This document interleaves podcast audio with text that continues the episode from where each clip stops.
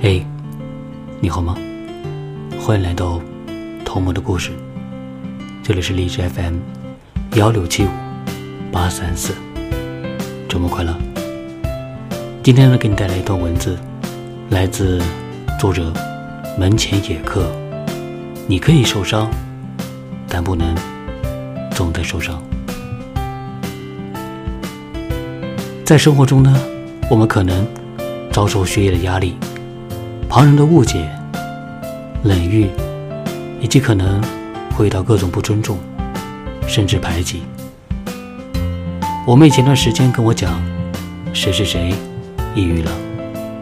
我见过那个女孩子，瘦瘦高高的，非常内向，心里也颇多感慨，不太好议论，也不知道她到底遭遇了什么，只知道。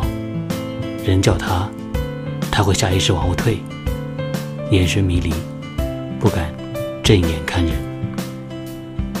可能生而为人，我们都没有做好受伤的准备。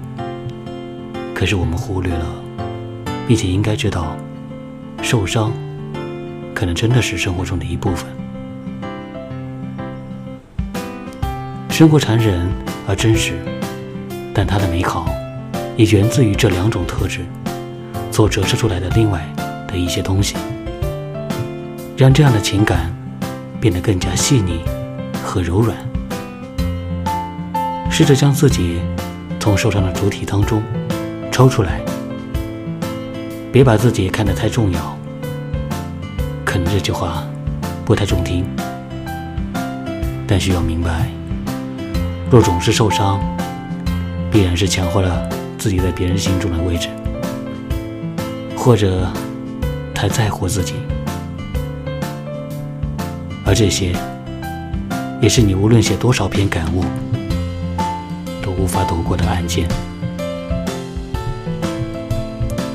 好了，今天这篇文章就给分享到这了。你可以受伤，但不能总在受伤。来自作者门前野客。